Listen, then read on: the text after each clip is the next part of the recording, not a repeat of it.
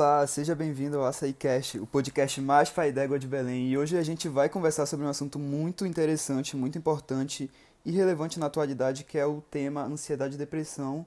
E vamos falar sobre diferenças, fatores sociais que fomentam nessa condição clínica e como combater.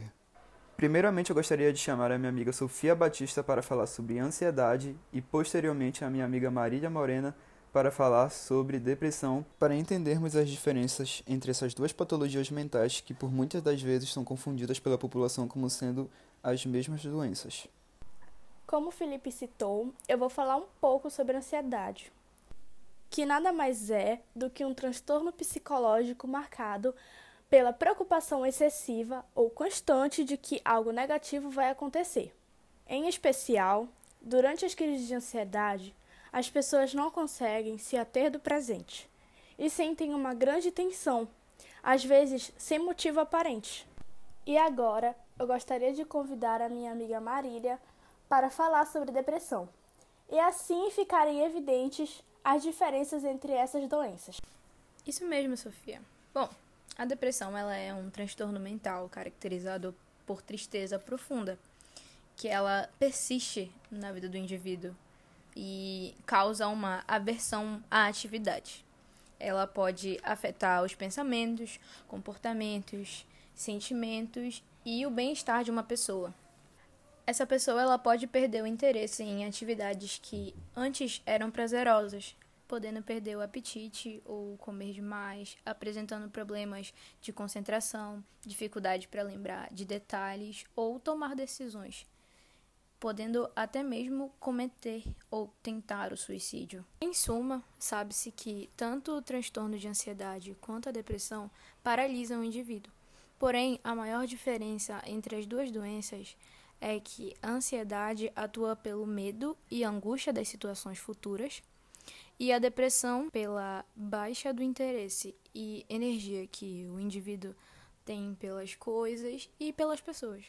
E, cara, é bem importante saber disso, porque, como eu já citei lá no começo, grande parcela da população desconhece a diferença entre essas duas doenças. Em vista disso, eu gostaria de falar agora sobre os fatores que fomentam nessa condição clínica, no caso, os fatores sociais. Mas, para entender esses fatores sociais, eu gostaria de introduzir na conversa o conceito da alma tripartite proposto pelo filósofo grego Platão.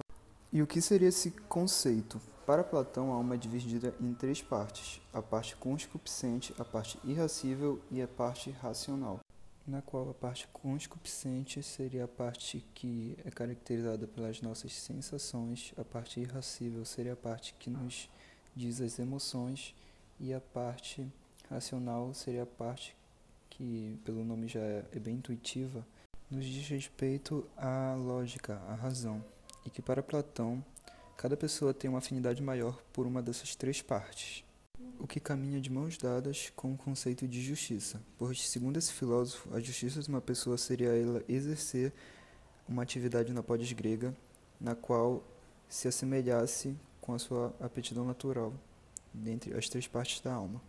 Por exemplo, para ele, as pessoas que se identificavam mais com a parte irracível deveriam ser as guardiãs da polis grega e que a pós grega ideal seria aquela que selecionasse os melhores dentro das três aptidões naturais para realizar um determinado ofício. Bom, e como eu quero relacionar isso com as patologias mentais na atualidade?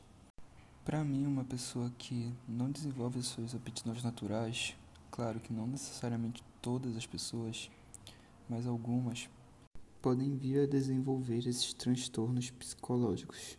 Um exemplo é que a maioria das instituições de ensino brasileiras, não todas, visam apenas passar o conteúdo programado para seus alunos, não dando importância ao desenvolvimento de suas aptidões naturais, se tornando assim instituições conteudistas, o que submete muitos alunos a estudarem matérias nas quais eles não se identificam.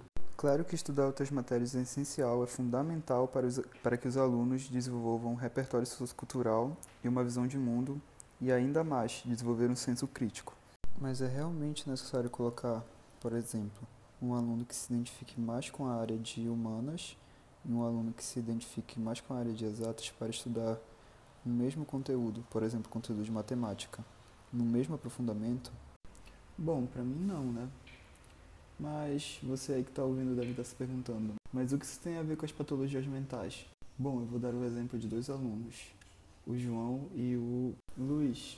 E vamos supor que o João queira um curso da área de exatas, como engenharia, por exemplo, e o Luiz queira fazer um curso da área de humanas, como o de letras. De início, a gente já pode pressupor que o Luiz não vai ter tanta afinidade com a área de exatas, com as matérias da área de exatas, como matemática, física e química, quanto o João que já quer um curso dessa área. Então, vamos supor que sejam alunos do convênio que já são submetidos diariamente a uma pressão familiar para passar no vestibular que vai ser realizado ao final do ano.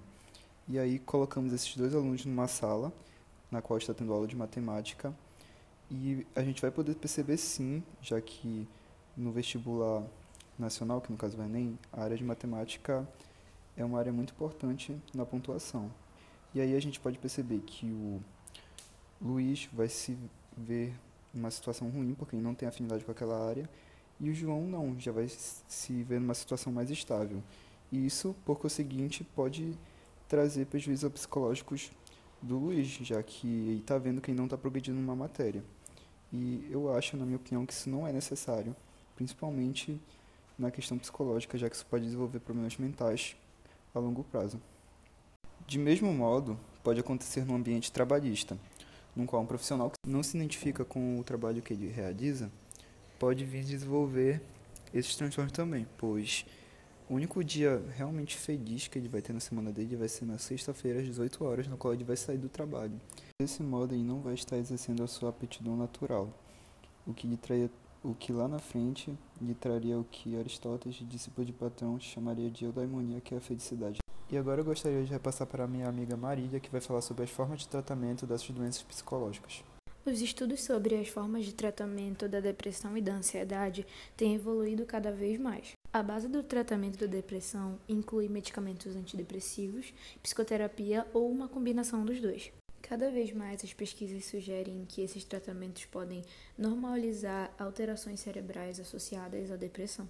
Dentre os tratamentos podemos citar a psicoeducação, fototerapia, terapia familiar ou até mesmo a terapia comportamental.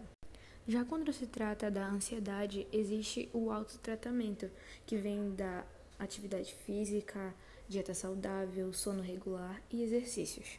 Esses hábitos podem ajudar a reduzir a ansiedade. Porém, há casos que é necessário a assistência médica e é sempre recomendável que o quanto antes esses transtornos psicológicos sejam tratados, melhor. Sabemos que há formas de tratamento, mas será que há como prevenir a ansiedade e a depressão? Sim, é possível prevenir ambas as doenças praticando hábitos saudáveis, como meditação, exercícios físicos e dieta balanceada. Conversar com pessoas queridas ajuda a aliviar o estresse do dia a dia e afasta pensamentos obsessivos, fóbicos e hipocondríacos, que podem levar a um quadro de transtorno de ansiedade e depressão. É claro que o ideal é sempre o acompanhamento de um profissional para a identificação e tratamento de ambas as patologias. Mas podemos elencar aqui algumas dicas simples e saudáveis para evitar que elas apareçam. Dica 1: Praticar atividades físicas. Atividade física libera hormônios que causam sensação de bem-estar, além de ser essencial para a saúde mental como um todo. Dica 2: Cuidar da higiene do sono. Respeite a necessidade do seu corpo durma o suficiente para encarar as tarefas do dia a dia. A falta de sono regular pode causar, além de depressão e ansiedade, acidentes de trânsito, variação do humor, queda do rendimento no trabalho e outros. Dica 3. Alimente-se bem. Uma dieta balanceada nos provê os nutrientes necessários para manter o bem-estar, qualidade de vida e imunidade. Dica 4. Conversar. Converse com pessoas queridas. Freud dizia que, abre aspas, falar é a própria terapia, fecha aspas. E é mesmo. Ao conversar sobre assuntos estressantes, chegamos a conclusões mais sólidas e ouvimos opiniões diferentes. Dica 5. Faça o que te dá prazer. Engaje-se em atividades lúdicas para, abre aspas, distrair a cabeça, fecha aspas. Assista uma série ou filme. Brinque com seus filhos, Faça um curso online ou monte um quebra-cabeças. Dica 6. Evite pensamentos negativos. Talvez dos hábitos que prejudiquem sua saúde mental, esse seja o mais difícil de se colocar em prática. Afinal, é difícil ter o controle da nossa mente. Mas tente desviar os pensamentos ruins, incluindo no lugar uma ação positiva, treino, meditação ou estudo. Caso você precise de uma forcinha extra, vale procurar um médico de confiança ou nutricionista para fazer um check-up e validar se todas as vitaminas e minerais estão em dia. A família também tem um papel muito importante nisso, e é sobre isso que a minha amiga Sofia vai falar. Isso mesmo, Glauber. A família, ela é uma peça fundamental no tratamento da depressão, pois é a família que leva a pessoa ao profissional de saúde e é a que motiva a não abandonar o tratamento.